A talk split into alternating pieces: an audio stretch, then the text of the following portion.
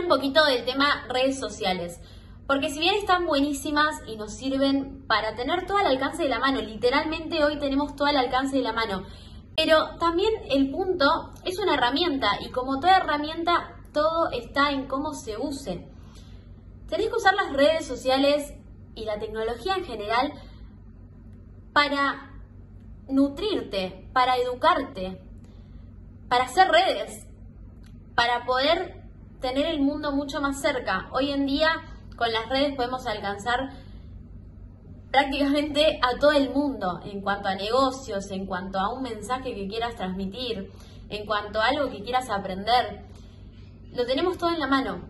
Y el tema es usar la tecnología y que no te use a vos la tecnología.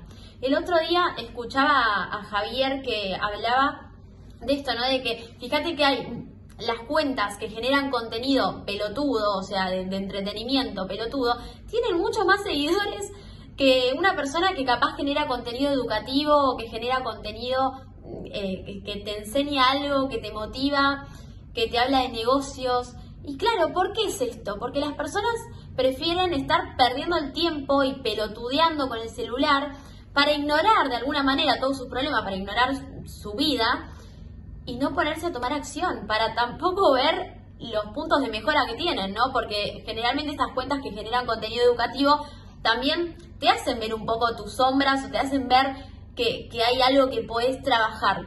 Y trabajar implica trabajo, implica un esfuerzo. Entonces, las personas prefieren quedarse viendo contenido pelotudo y, y pasando el tiempo y así se les pasa la vida.